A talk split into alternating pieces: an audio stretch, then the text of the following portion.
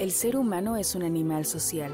Como tal, vivir en una comunidad es algo que ha hecho desde tiempos inmemorables. Los vecinos son aquellas personas que viven en proximidad a nosotros. Se encuentran en un espacio intermedio ya que forman parte de la vida cotidiana y sin embargo no pertenecen a un núcleo personal. Son parte de nuestra vida, pero a pesar de la cercanía, pueden estar lejos a nosotros.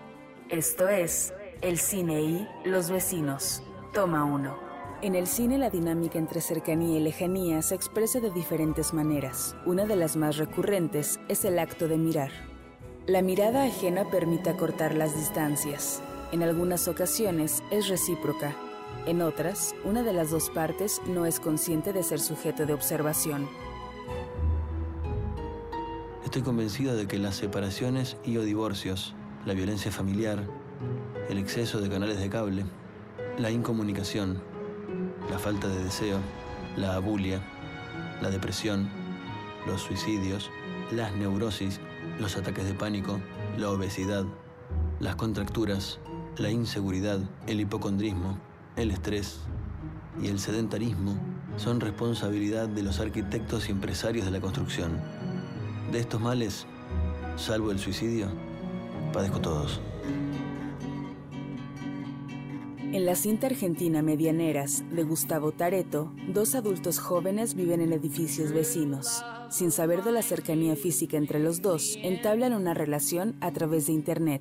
Tareto desarrolla esta relación a través de un retrato individual de sus personajes. A diferencia de otras películas románticas, en la mayor parte de este relato Martín y Mariana se encuentran separados, a pesar de algunos encuentros casuales entre dos extraños. Por diferentes circunstancias, Martín y Mariana deciden instalar ventanas en sus departamentos, por las cuales pueden verse entre los dos edificios por primera vez. Esta es mi nueva vieja caja de zapatos que estos cinco ridículos escalones convierten en un dúplex.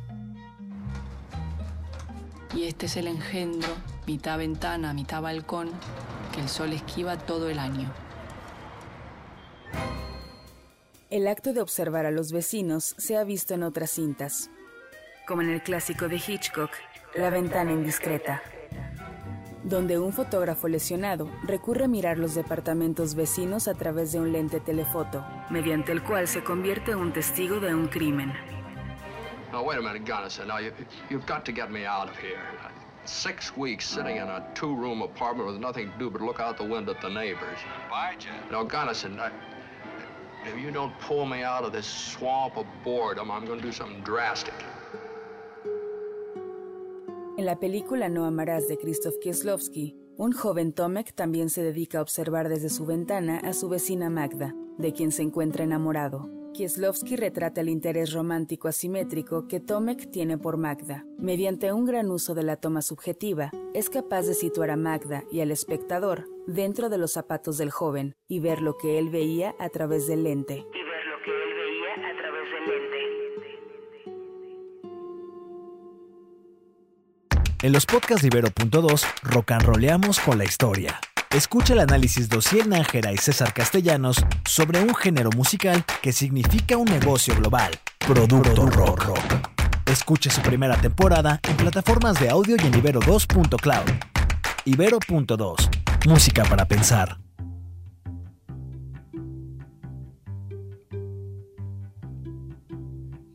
Entre las dinámicas de convivencia de un buen vecino se espera regalar una tarta de bienvenida, saludar siempre con una sonrisa en el rostro, pedir una taza de azúcar y hacerle un cumplido al perfecto cuidado de su jardín, pero no siempre sucede así. Esto es el cine y los vecinos. Toma dos. Quanto segue è ispirato a una storia vera. La storia vera è ispirata a una storia falsa.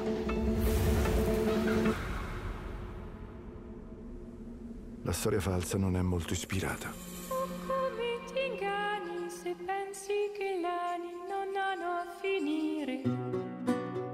Las altas temperaturas del verano catalizan muchas emociones, algunas de ellas no muy positivas. Algunas de ellas no muy positivas. En un condominio de la periferia de Roma se transpiran los celos y la ansiedad. Favolace, película de los hermanos Dinocenzo, retrata el cinismo de personajes que en la superficie derraman amabilidad y extremo cuidado como padres de familia, pero a medida que avanzan los días solo vemos hipocresía. Ridete. Sorridi. Sei il miglior padre che conosco. Pure tu sei la migliore madre che conosco.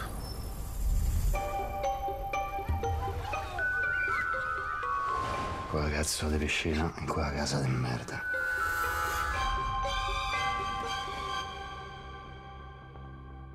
Chismes en los que sale a relucir la envidia por las nuevas compras de los vecinos, así como múltiples críticas acerca de las apariencias de sus parejas, casi como si se tratara de una competencia. Aquí, en este edificio, está pasando algo que no es normal.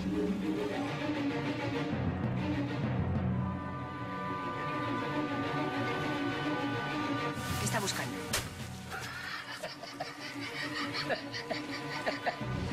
Digamos que ellos llevaban años buscando algo. Y yo, en un par de días, lo he encontrado. Pero vamos a ver qué es lo que ha encontrado. ¿Qué pasaría si encontraras 300 millones de pesetas en un departamento? Carmen Maura, en los zapatos de una agente inmobiliaria, recibe el golpe de suerte y decide quedárselos. Su único inconveniente son los planes del resto de vecinos, que llegarán hasta las últimas consecuencias para conseguir la suma. La comunidad es una comedia negra dirigida por el español Alex de la Iglesia, una historia que deja al descubierto la corta distancia que existe entre la risa y el suspenso, la locura contenida en un solo edificio.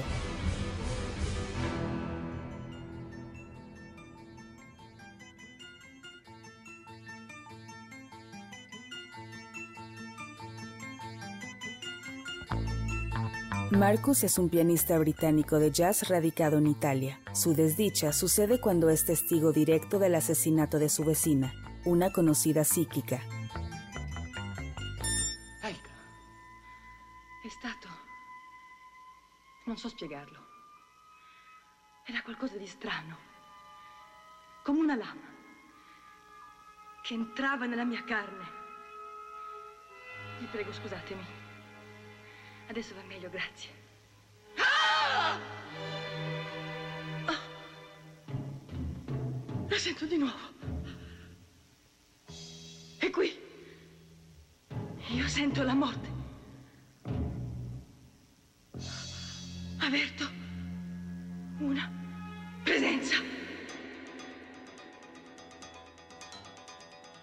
Desde los primeros minutos de la cinta de Profondoroso, Dario Argento nos advierte del macabro delito. A través de la telequinesis de Helga Ullman durante un congreso, nos adentramos en el caso que después será investigado por el protagonista,